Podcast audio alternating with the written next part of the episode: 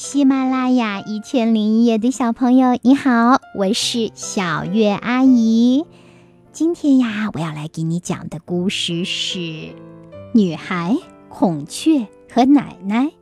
于家贝。这个故事选自福建少年儿童出版社出版的幼儿寓言童话。冬日里，太阳懒洋洋的，很少出来。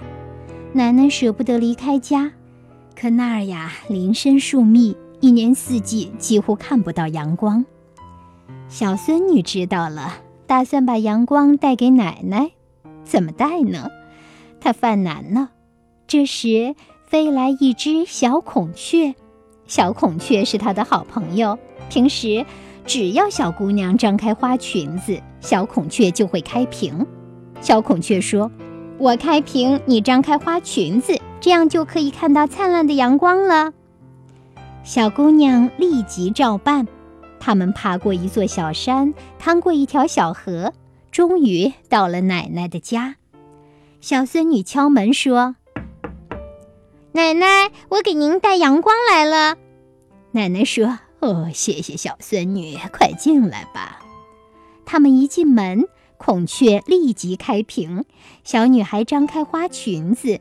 奶奶的脸上便阳光灿烂起来，整个房子都充满了阳光。